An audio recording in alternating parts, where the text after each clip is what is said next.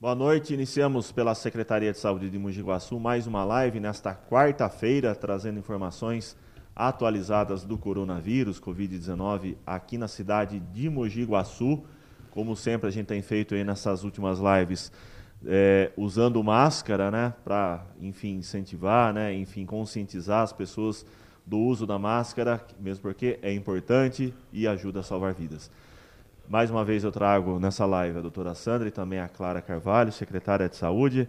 Já peço, inclusive, para a Clara dar o seu boa noite e atualizar os números desta quarta-feira, dia 3 de junho. Boa noite, Clara. Boa noite, Paulo. Boa noite, doutora. Boa, Boa noite, noite, a todos que nos acompanham. Vamos, hoje, vamos lá para os números de hoje.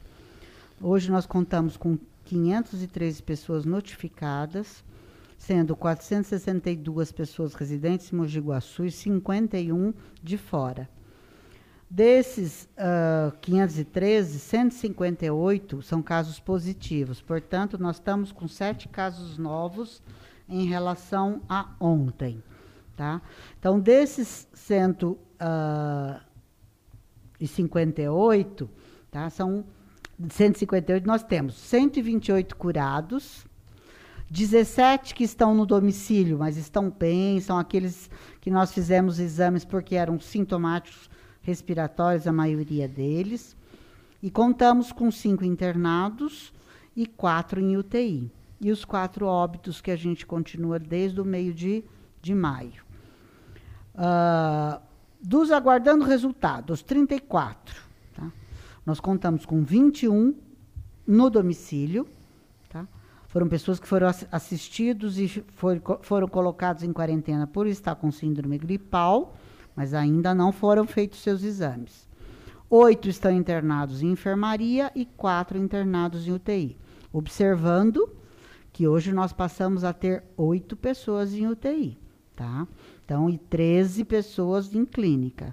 E um óbito suspeito aguardando resultado. De todos os 513, são 321 negativos. E entre os negativos, 28 que foram a óbito, mas tinham algum sinal ou sintoma de gripe, e foi feito uh, exame para garantir que não estavam sendo enterrado pessoa com Covid. Que é sempre que nós colocamos aqui, que é importante a, a gente saber que a gente avalia todos. Quem morre em casa, quem dá atestado de óbito, é SAMU. E quem morre dentro do hospital, o médico que está assistindo. Então, os óbitos, nós temos a garantia de que nós não estamos perdendo óbitos com Covid. Porque nós estamos fazendo exame em todos suspeitos, tá? Sintomáticos respiratórios sendo acompanhados no domicílio. Hoje contamos com 152 pessoas, 41 trabalhadores de saúde, um de segurança antigo já, e estamos com os 28 óbitos que nós já comentamos há pouco. Lembrando, dos sete casos novos, um deles é da saúde, está, está bem, e dos sete casos, quatro estão no domicílio dos positivos e três estão internados. Então, só para a gente ter ideia da gravidade que vai aumentando o número de pessoas uh, internados ou mesmo dentro da, da UTI até. Isso aqui é para gente, o que nós sempre temos dito aqui, né, Paulo? É, é até eu ia destacar, desculpa cortá-la, Clara. Hum, não, Na verdade tá é assim, a gente tem um número hoje um pouquinho menor de, de internados tem. no geral em relação ao último boletim. Sim. Só que o número de internados em UTI, que é o Oito. Nós Oito. nunca tivemos nenhuma. É a primeira vez primeira que, vez que nós, número, né? Nós nunca passamos. Ah, não, ontem tinha um seis. E anteriormente nós nunca tínhamos passado de cinco, né? E hoje nós atingimos oito pessoas em UTI. Surge a primeira pergunta: UTI quer dizer que está usando o respirador? Não necessariamente, tá. não necessariamente, porque você pode ter uma piora de quadro, mas ainda dá para ficar na UTI, porque qualquer piora na oxigenação do, do sangue, ele pode ser entubado. Então, não necessariamente estão entubados os oito, tá? Tá. Entendi. Mas de qualquer forma ele está indicando, graves. de qualquer forma, a, a, o aumento do número de casos em UTI está indicando a gravidade. Uhum. Quer dizer, estão, estamos necessitando internar mais pessoas, seja na enfermaria, seja na UTI, alguns com indicação de uso de respirador, mas o que eh, a gente conclui, né, nesses últimos movimentos que a epidemia tem é, apresentado aqui no município, é de que a gente vem tendo um acréscimo significativo no número de casos nas últimas duas semanas. E com esse acréscimo, é lógico, você vai também incorporando os casos de maior gravidade. Tá certo, isso é importante. E, e interessante que a gente né, acompanha isso aí já desde março, que a gente está fazendo essas lives, trazendo Sim. esses números, né, essa uhum. preocupação. Enfim, a gente está é, objetivo, aliás, da live não é mais do que isso, não ser conscientizar, trazer os números, principalmente a transparência dessas informações, né, claro? Eu uhum. acho que uhum. assim, e o pessoal, a, e aliás, cabe sempre deixar claro, né? Esse boletim é o de Mogi Guaçu, ou seja, envolve o Hospital Municipal, a Santa Casa e o Hospital São Francisco. E todos os 22, as duas unidades de saúde, tá? Certo. É, em relação à unidade de saúde, a gente teve aquele problema de é, profissionais da saúde, né? Positivarem, já voltou, no, já está atendendo o Hermínio. Tá. A partir dessa semana, muitos trabalhadores já retornaram, que já tinham cumprido a sua quarentena. A gente já tinha ah, feito um aporte de funcionários para poder dar uma ajuda para os agentes comunitários nas orientações que as pessoas estavam indo lá pedir né, porque tinham sido atendidos por alguém que eles sabidamente já estava positivo, como conduzir. Então, já tínhamos feito essa aporte de pessoas lá para poder orientar a comunidade. Mas eu gostaria de aproveitar, Paulo, e falar uhum. dessa questão, porque hoje eu recebi duas denúncias de pessoas falando que os dados que a gente apresenta aqui são falsos, tá? E, inclusive que ouviu de trabalhador da saúde falando Bom, trabalhador da saúde que tem conhecimento dos dados constantemente conosco é quem trabalha próximo da gente na secretaria.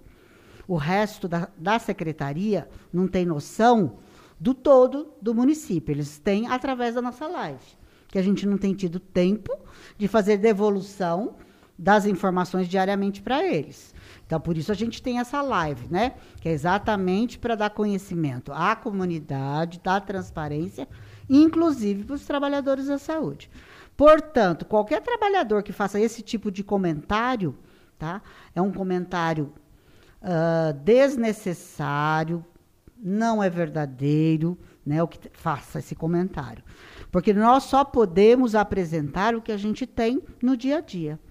Nós não recebemos recurso a mais por ter mais positivo ou mais, mais negativos. Isso não é verdade. O dinheiro é fixo pelo tamanho da população do município, dos residentes do censo, tá? Dados do IBGE. Portanto, falsificar dados, tá? Não traz nenhum benefício para nós, porque faríamos, né? É, por isso que a gente sempre busca trazer a informação correta, né? Eu acho hum. que é muito importante. A Rosângela, parabenizando o atendimento que ela teve lá no Hospital Municipal, enfim, parabenizou toda a equipe aí, eu acho muito legal esse reconhecimento. Em relação a respiradores, Semanas atrás, eu lembro que você sempre contava, né, que a tentativa da gente tentar importar aparelhos, né, porque você não encontra e não conseguimos. Não conseguimos. Comprar. Aliás, não Mogi Guaçu, como nenhuma outra cidade. Nenhuma cidade, nem aliás, só o estado que fez aporte financeiro, inclusive está sendo questionado pelo Tribunal de, de Contas, né? Ó, como que ele pôde fazer isso ou aquilo? Tem governador sendo processado e tem um monte de coisa por aí. Os municípios não conseguiram adquirir uh, através de nenhuma empresa. Todas as empresas que nos procuram, e são inúmeras, inclusive um cidadão dessa cidade que o tempo inteiro fica fazendo acusação em Facebook contra nós, falando que tem amigos que fazem importação, todos que nos procuraram até hoje queriam dinheiro adiantado. Ou, quem não pedia dinheiro adiantado, a gente tinha o preço de 110 mil cada respirador. Portanto, nós pagávamos, antes da epidemia, 50 mil um respirador de UTI completo, tá? E o de ambulância, 20, 25, até 30 mil, tá? Mas 110, 140, 190, até 300 mil reais já apresentaram para nós. Como que nós podemos fazer aquisição de qualquer equipamento nesses valores?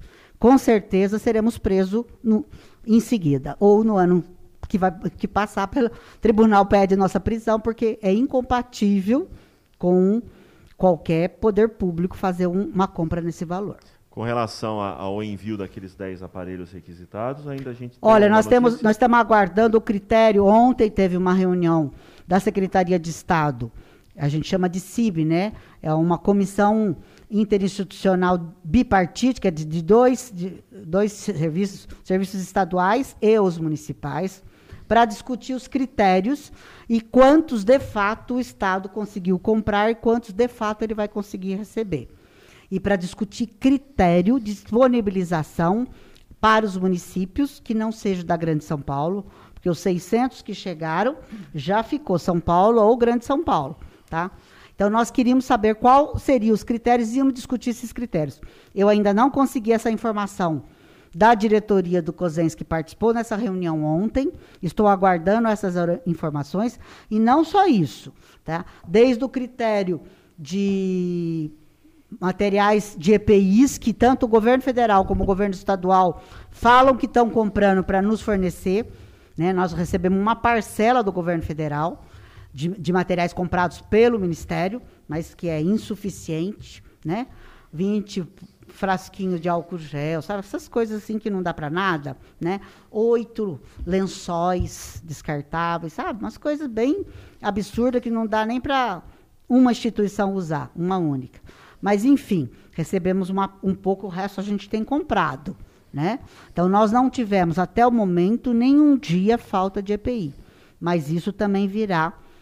O governo do estado recebeu 28 milhões de reais do governo federal para comprar EPI para os municípios.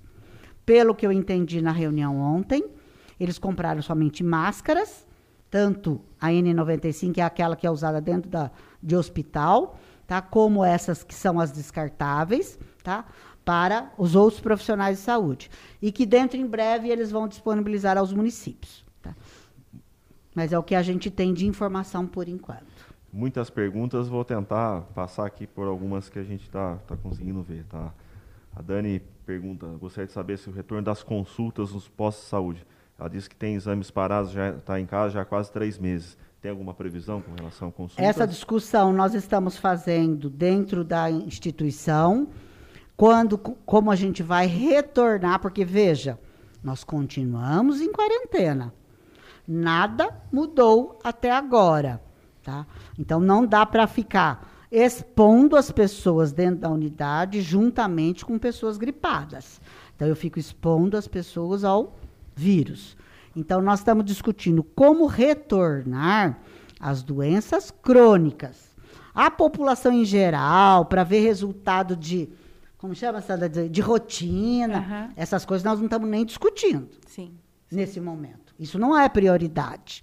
Então, Uh, se for uma doença crônica, vamos supor, ela tem problema com tireoide, ela tem problema de pressão alta, esses casos nós estamos discutindo como retornar. É, algumas iniciativas já, já tiveram uh, em algumas unidades que as enfermeiras já separaram prontuários desses pacientes portadores dessas doenças crônicas, né?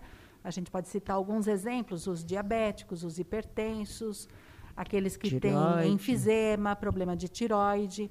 Então, essas, esses prontuários já estão sendo separados e as enfermeiras vão iniciar um contato à distância como um teleatendimento, para saber como é que estão cada uma dessas pessoas. Uma outra iniciativa é que os médicos que trabalham conosco no centro de especialidades também já iniciaram um levantamento de prontuários para saber como que estavam sendo uh, acompanhados e quais necessitariam de alguma medida mais urgente. É, urgente de ser contactado. Então, Algumas dessas iniciativas estão sendo tomadas, mas rotina, eu acho que é muito precoce a gente falar em retomar rotina.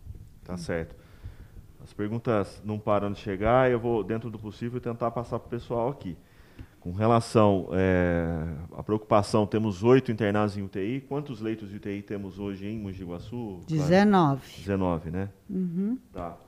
É, pessoal perguntando, com relação à reabertura de igrejas.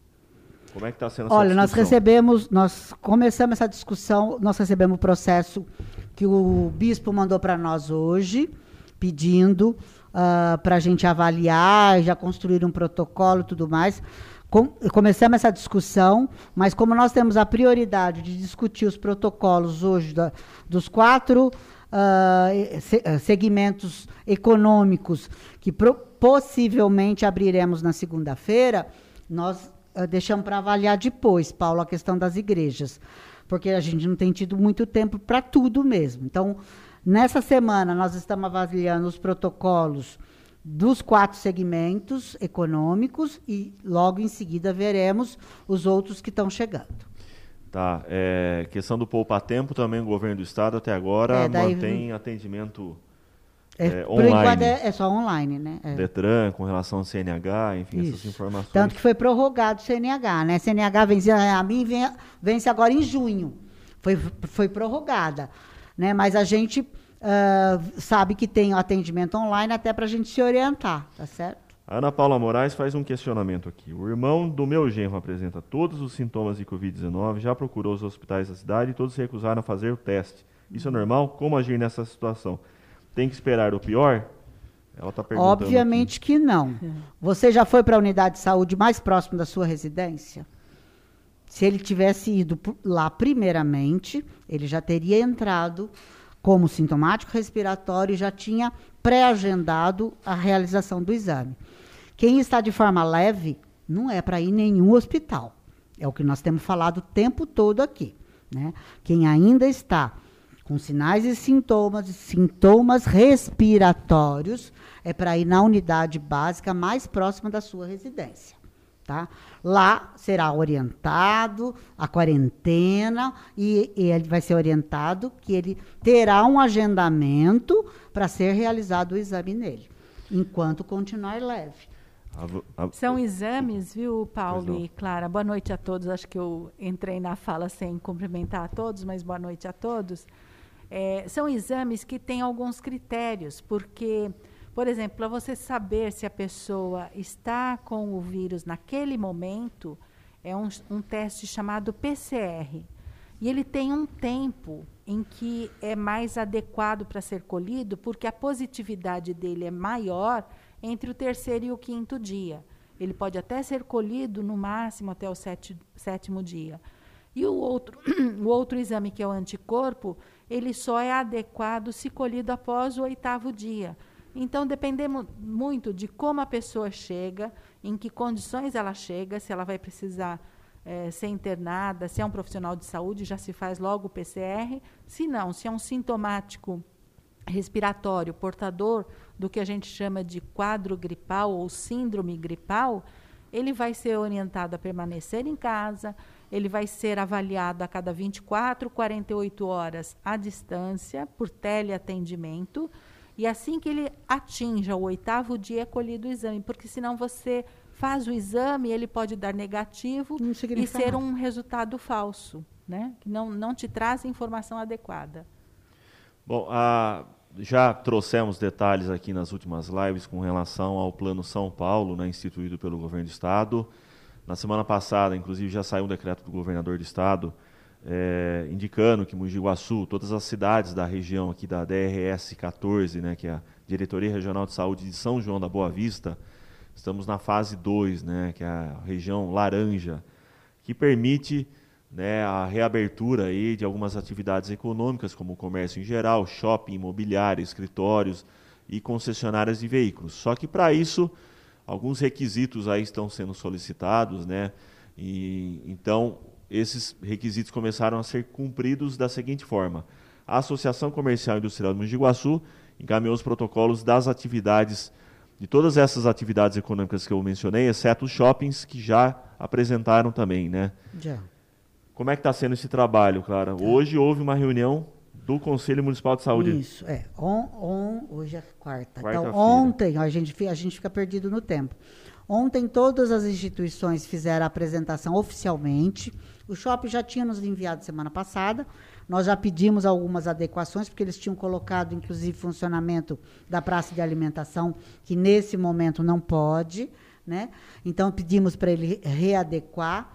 Daí ele nos enviou oficialmente ontem, tanto ele como o Boulevard, e a gente tá, está analisando e fizemos algumas ponderações que estão, vão ser apresentadas amanhã para ele, para eles. Eles, juntamente com o COI, participarão de uma reunião amanhã, amanhã pela manhã. Hoje nós tivemos uma reunião com o Conselho Municipal de Saúde, apesar de no decreto do governador ele não solicitar esse procedimento, nós achamos que seria importante a gente estar com o conselho. Afinal, é um órgão deliberativo do município e ele é importante que a gente pudesse apresentar o Plano São Paulo e como nós estamos conduzindo. Tá? Essa condução, obviamente, a gente está fazendo a discussão entre técnicos, né, dentro do COI, e daí a gente dá resposta para as instituições envolvidas. Daí a gente apresenta amanhã no COI o que nós estamos sugerindo e vamos pedir para as instituições adequarem. E daí a gente passa a, a decidir o que vai acontecer a partir de segunda-feira. Tá certo. É, tá explicado isso aí, portanto, tem reunião do COI amanhã, né, que vai estar tá discutindo. Claro que depois essas informações a gente vai trazer. A Vera Lúcia pergunta aqui qual é o total de leitos que temos em enfermaria. Nós temos gente... 118 leitos em enfermaria e 19 uh, uh, leitos de UTI com respirador. Nós temos organizado mais 10 leitos que não têm respirador.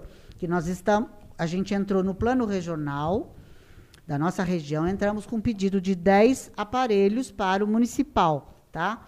Então, Uh, os leitos estão preparados. Se receber aparelhos, são mais 10 leitos com aparelhagem. Mas se a gente precisar internar pessoas sem necessidade de, do respirador, esses leitos estão lá. Então seriam mais 10. Mas com respirador, hoje são 19, tá? Tá certo. Até foi uma sugestão que se houver a reabertura do comércio a partir de segunda-feira, que se pense na questão do transporte público, que diminui um pouquinho o número de de linhas aí, de número de, de, carros, né, de ônibus nas ruas, então, para que se pense nisso, né? É, é uma questão uh, comple complexa, porque mesmo que reabra, qual é o objetivo? Né? Nós, acabou, acabou a quarentena? Não. A fase 2 é exatamente fase de controle. Portanto, continuamos como o decreto anterior, todo mundo tem que estar em casa. Só vamos nos dirigir para esses segmentos que vão poder fazer a sua flexibilização, e ó, são por quatro horas no dia só. Não é o dia inteiro, nem vai ter de noite, tá? São quatro horas e com muitas regras, tá certo? 20% só da ocupação do espaço físico poderá ter cliente. Portanto, se for todo mundo, vai ficar para o lado de fora.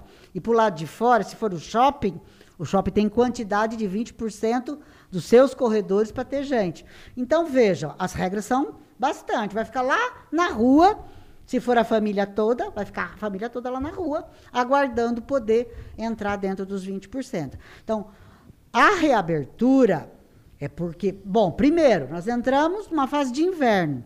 Muita gente está sem roupa de inverno. As crianças que cresceram, a roupa do ano passado não serve esse ano. Tá? Mas daí é para ir todo mundo? Não, é para ir uma pessoa para poder adquirir, vai para casa, experimenta e devolve. Quer dizer, então a gente tem que ter regras, não é para ir todo mundo. Primeiro, que todos os provadores estarão fechados. Isso é uma das pré-condições. Não é para experimentar roupa dentro das lojas que estariam estarão abertas, inclusive as de rua. Tá certo? Então a gente tem muitas regras a cumprir. Então a gente continua na fase de controle. Tá? Que, porque a quarentena não acabou, né, doutora? Ah, Sempre é bom explicar é, isso, né? Eu acho que assim, a gente tem, tem tido uma atitude de bastante cuidado em todas essas discussões, porque a gente ainda está observando esse aumento do número de casos e também o aumento do número de casos com maior gravidade. Uhum. É, é uma, um, um, uma condição que está sendo discutida no estado todo, tentando flexibilizar o comércio, mas a gente aguarda tudo isso com muita cautela, receio, de que a população não entenda o que, que a gente vai vivenciar nesses próximos uh, dias, meses aí que temos pela frente. É, vez ou outra a gente recebe informação de estudos, de lives e de outros países que têm enfrentado e que a reabertura ela teve como consequência um volume muito grande de pessoas em praças públicas, em lojas. Desobedecendo. Dizer, uma desobediência eu acho que a gente ainda não conseguiu atingir a consciência sanitária das pessoas relativas ao cuidado consigo mesmo e com o, o seu semelhante. Então, temos bastante preocupação nesse processo de flexibilização. Se a população não estiver conosco nesse processo, nós teremos dias assim muito difíceis para passar. É, por isso que a gente está alertando, né? E desde março, né, Paulo? Desde março, batendo na mesma tecla sempre aqui, que eu acho que é essa grande preocupação nossa.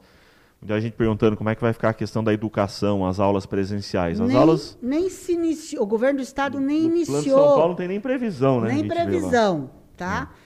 Mesmo porque, uh, a hora que as crianças voltarem para a escola, você vai ter uma mobilidade muito grande, você tem que ter para as crianças. Né? Veja, é, ônibus escolar, alimentação, quanto tempo. Os países que já retornaram com, a, com o processo de educação, eles retornaram com 20% dos alunos frequentando. Certo. Tá? Então, nós podemos passar por isso também, acredito eu. Né? Não voltar tudo ao normal como era antes, não dá para pensar assim. Que enquanto não sair vacina e remédio, nós conviveremos com o vírus circulando entre nós e temos que manter todas as formas de proteção, não porque não queremos que ninguém pegue, porque vamos pegar, tá? Mas a gente quer que as pessoas peguem de forma devagar para poder o sistema de saúde dar conta de cuidar dos graves, que é esse o grande problema. Quer dizer, você está explicando que se houver a contagem, a gente está tentando evitar que haja contagem em massa, mas ao mesmo tempo. Exato. Isso. Que uhum. aí, obviamente, existe uma sobrecarga no sistema de saúde, né? Daí é, a sobrecarga, daí, o que aconteceu na Itália, aconteceu em Nova York, uh, em Londres, e aconteceu em vários países. Nós já temos essa experiência e gostaríamos que não passar por isso. Agora, se as pessoas ainda que não acreditam que estamos vivendo isso, né? Agora mesmo, para eu atravessar a Avenida Prado de Jaime para vir, para poder fazer essa live, eu demorei cinco minutos de tanto carro cruzando a avenida. É. Tá? Portanto, as pessoas não estão acreditando. É isso a minha sensação. Você sabe, tá? é, é, Clara e Paulo, que a gente vê assim como as pessoas ainda não estão conscientes disso, né? Casos que a gente vem monitorando, sejam eles pessoas da comunidade, sejam eles profissionais de saúde, que você vem monitorando porque seus exames deram positivos ou porque estão sintomáticos respiratórios, e a hora que você liga na, na casa da pessoa, a pessoa não está. Quer dizer, é, é para ela estar, ela está afastada por 14 dias, para que ela fique no seu domicílio, porque seria o período de maior transmissibilidade caso ela seja portadora. Enquanto, e, e nós passamos muito tempo sem exames para testar a comunidade, para ser amplamente distribuído e ter uma noção de como o vírus estava é, se distribuindo e circulando na cidade, a gente só tinha como parâmetro, como ideia, o fato de estar com sintomas respiratórios, com um quadro gripal. E quando ligávamos nas casas dessas pessoas, não estavam em casa. Ou negligenciando o uso de máscara.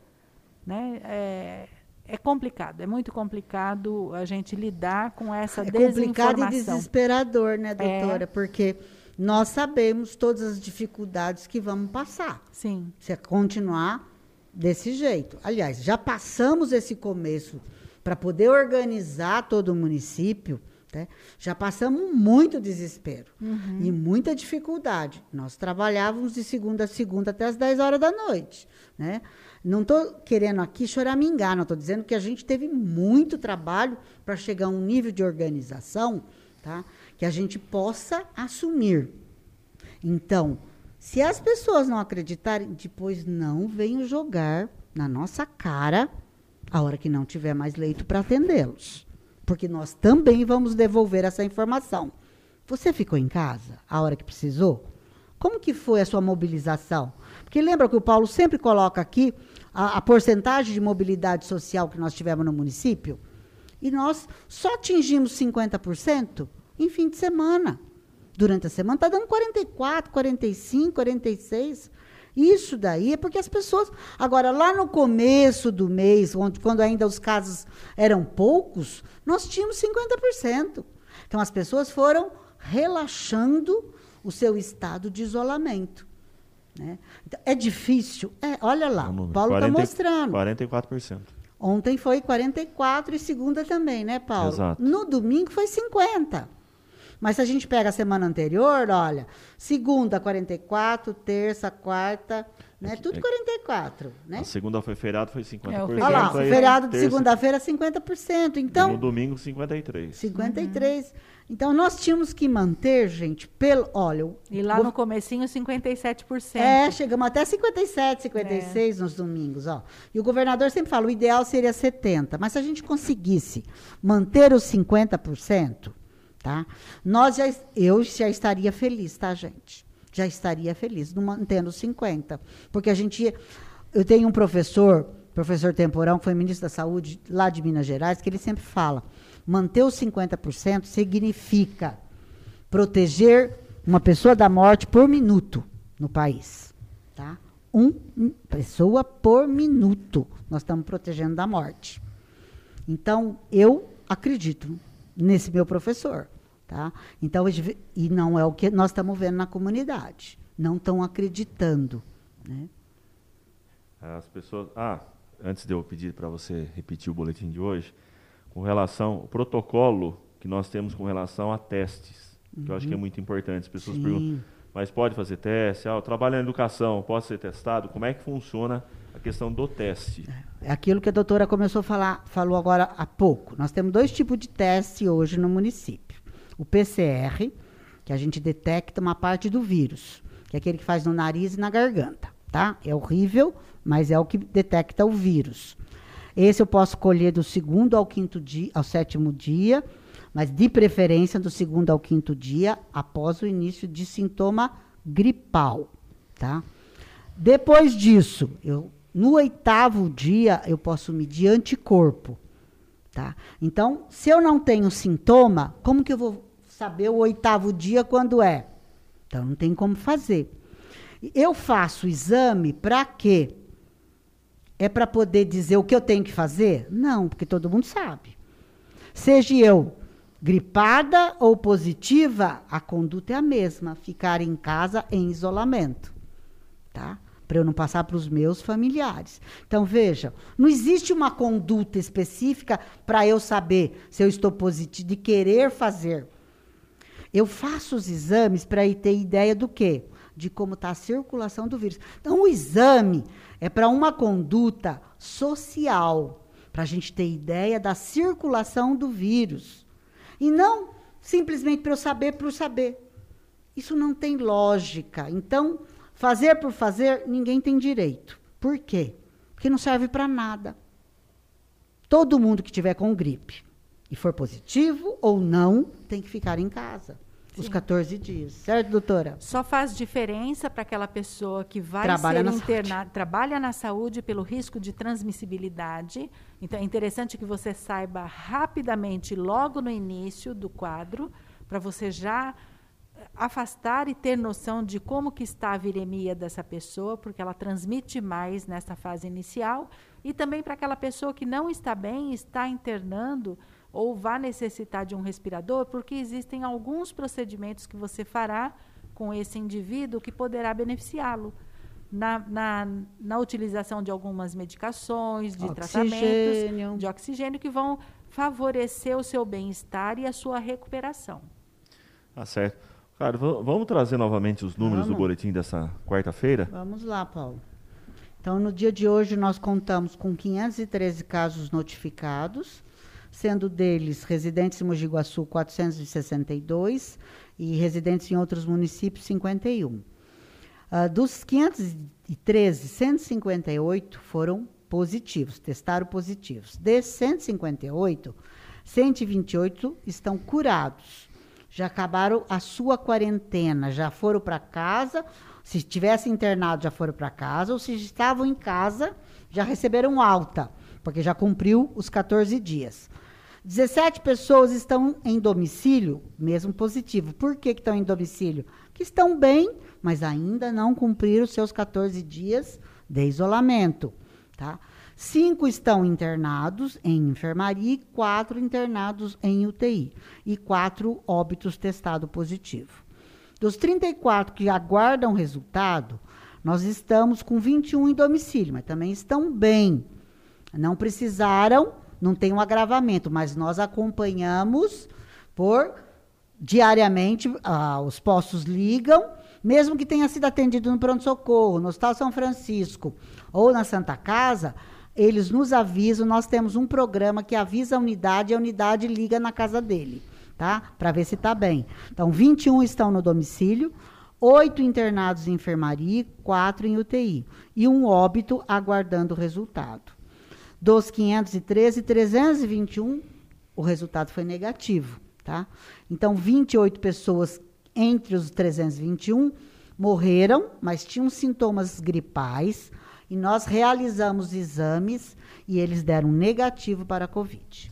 Então, só reforçando esse número na tela, são quatro internados em UTI, é, casos suspeitos, são quatro internados em UTI, casos positivos, positivos são oito pacientes em UTI. em UTI. Então é a primeira vez que a gente Primeira vez número. que atingimos esse placar. Triste. Extremamente negativo, sem dúvida alguma. É, tem mais alguma informação, doutora Sandra? Não, acho que seria isso, né? A gente sempre bate na mesma tecla, fique em casa. É importante que a gente mantenha é, esse entendimento do, da fase que ainda passamos no país. Clara?